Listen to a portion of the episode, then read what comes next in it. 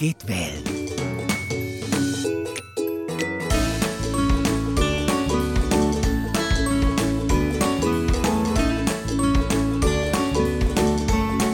Ole, schau, hey!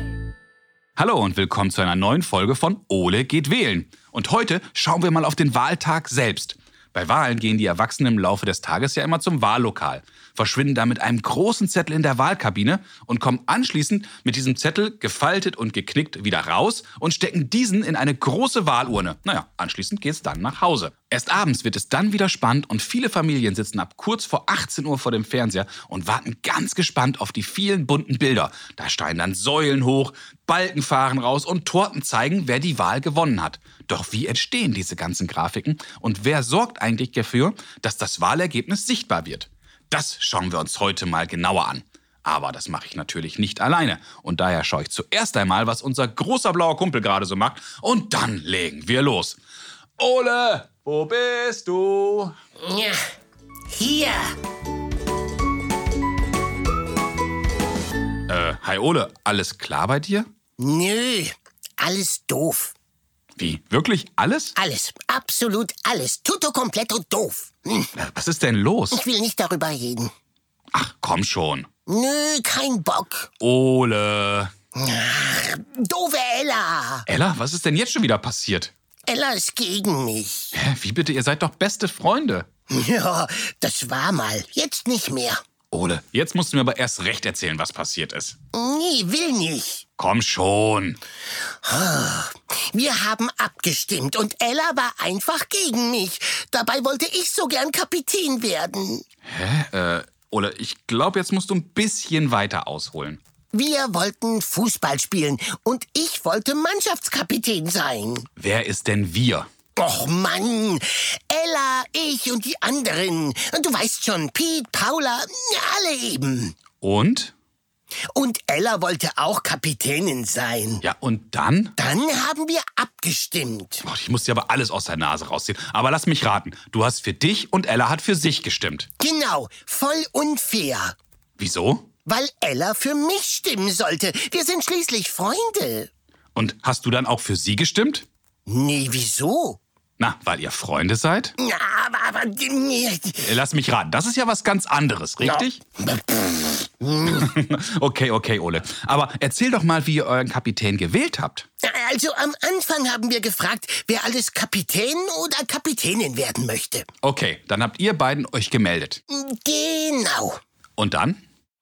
Dann sollte jeder, der mitspielen wollte, einen Stein auf einen Haufen legen.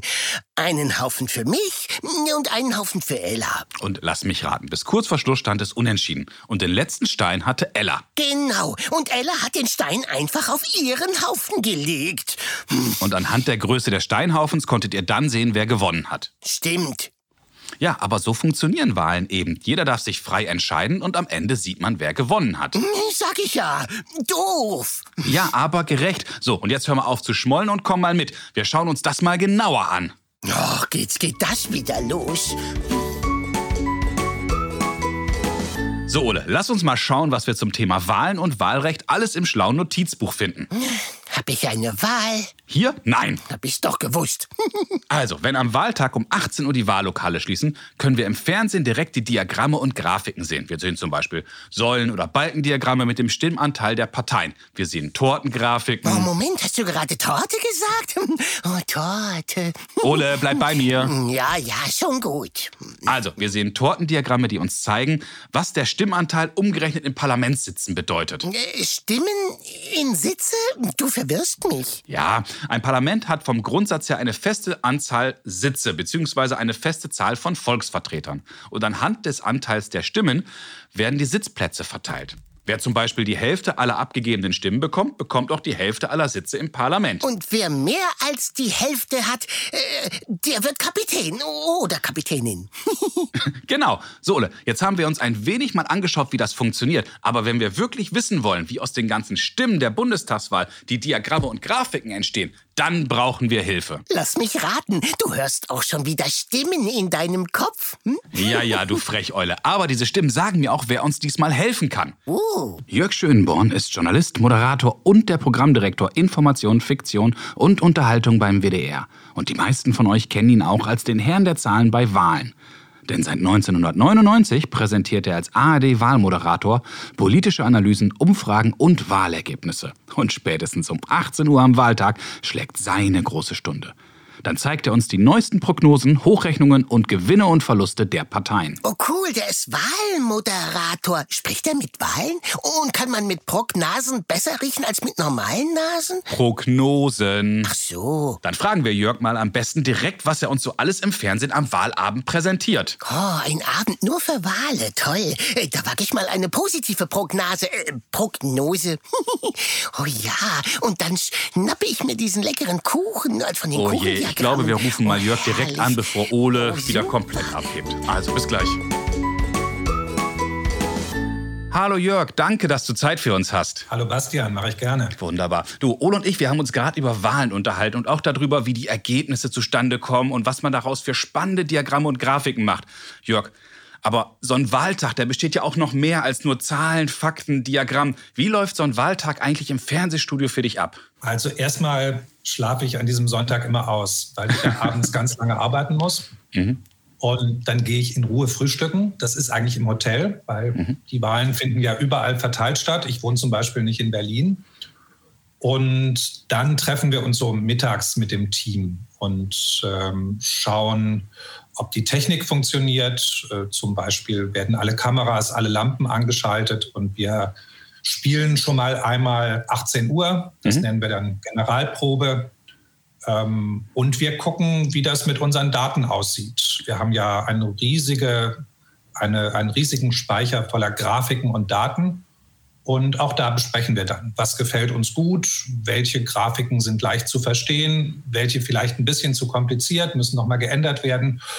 Ja, und dann wird es auch ganz schnell 18 Uhr. Ja, und 18 Uhr, das ist ja so dieses prägnante Datum. Dann kommen ja so die ersten Säulen hochgefahren.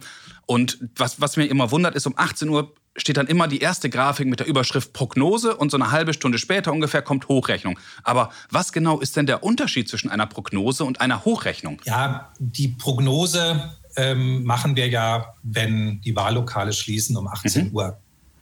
Also die Auszählung hat noch gar nicht angefangen. Okay. Man weiß eigentlich noch gar nicht, wie viele Kreuze an welcher Stelle gemacht worden sind, sondern Prognose heißt eben, man muss darüber eine Annahme treffen. Man muss versuchen, das vorher rauszukriegen. Okay.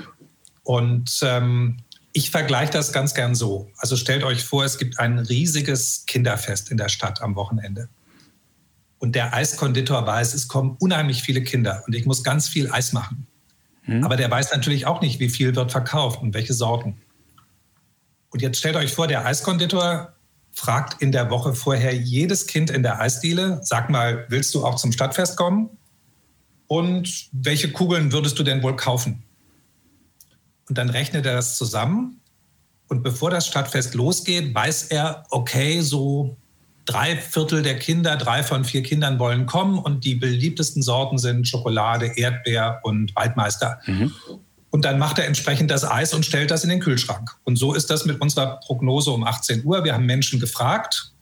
Naja, und dann müssen wir gucken, ob die Leute auch wirklich so gewählt haben oder das Eis genauso verkauft wird, wie er es gemacht hat. Okay, das heißt dann hinterher schaut er dann, ob wirklich Schokolade, Vanille und Waldmeister genauso verkauft wurde und das rechnet er dann quasi hoch und daraus haben wir dann die Hochrechnung. Ja, es kann ja sein, dass er feststellt, dass er viel mehr Schokolade braucht, als er vorne in die Theke gestellt hat.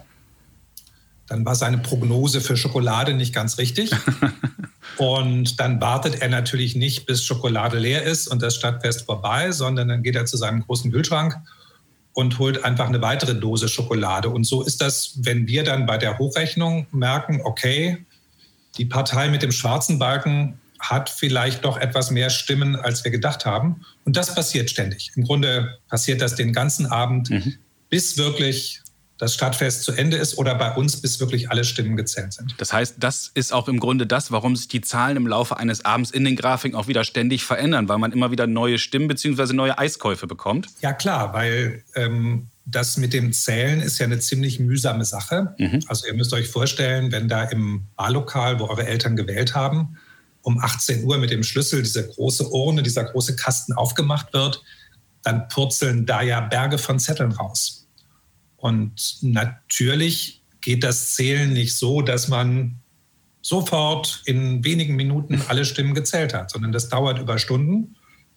Und da, wo nicht so viele Menschen gewählt haben, sind die Ergebnisse früher fertig. Mhm. Da, wo viele gewählt haben, dauert es ein bisschen länger. Und deshalb ja, kommen die Daten, die Ergebnisse einfach auch nach und nach. Alles klar, das klingt spannend. Und das klingt natürlich auch, als ob man den ganzen Abend immer wieder auch neue Überraschungen erlebt. Jetzt hast du uns von Prognose und Hochrechnung erzählt, aber es gibt ja auch noch die Sitzverteilung, es gibt Gewinne und Verluste, es gibt die Wählerwanderungen. Wie entstehen denn aus diesen ganzen Zahlen, die ihr bekommt, den ganzen Abend diese spannenden Diagramme? Ja, das müssen wir uns vorher genau überlegen. Äh, die Zahlen kennen wir nicht, mhm. aber die Diagramme müssen wir vorher entwerfen. Und da überlegen wir uns zum Beispiel, du hast das gerade gesagt, Bastian, Gewinne und Verluste. Also mhm. das heißt ja, hat die Partei jetzt mehr Stimmen als beim letzten Mal oder weniger? Mhm. Und dann hat unsere Grafikerin die Idee, wie man das darstellt. Also mehr Stimmen, Balken geht nach oben, weniger Stimmen, Balken geht nach unten. Und dann bauen wir die Grafik vorher und da kommen irgendwelche Fantasiezahlen rein. Und am Abend kann der Computer dann diese Fantasiezahlen selbstständig ersetzen. Also sobald irgendwo in der Republik ein Wahllokal die Stimmen alle gezählt hat und das gemeldet hat, geht das in unseren Computer rein und durch alle Grafiken hindurch wird einmal gerechnet, was verändert das. Und egal, wo ich drücke am großen Bildschirm, was da rauskommt, ist dann immer ganz aktuell. Oh, das klingt nach einem unglaublich spannenden, aber auch vielfältigen und am Ende wahrscheinlich auch sehr, sehr anstrengenden Tag.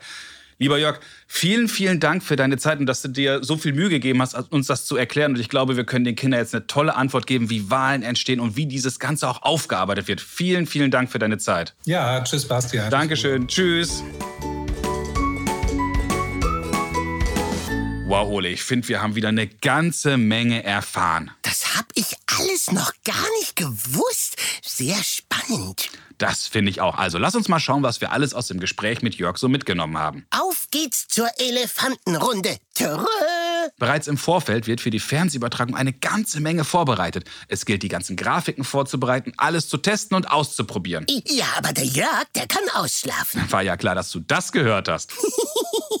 Ja, ja, der Jörg kann an dem Tag zwar später anfangen, aber auch nur, weil sein Tag entsprechend lange nach hinten wird. Na, ich schlafe ja auch gerne aus und dann gehe ich gerne wieder früh ins Bett. Hm? Ja, ja, schon klar. Spät kommen, früh gehen. Für ein gesundes Gefieder und eine schlanke Taille. Mir hat übrigens Jörgs Vergleich mit dem Eis sehr gut gefallen, Ole. Der Verkäufer erkundigt sich im Vorfeld bei den Kindern, wer alles zum Fest kommt und welche Sorte sie am liebsten essen. Und er stellt so quasi eine Prognose auf das Fest selbst und sieht dann hinterher, was wirklich verbraucht wurde wurde. Und das ist dann quasi die Hochrechnung.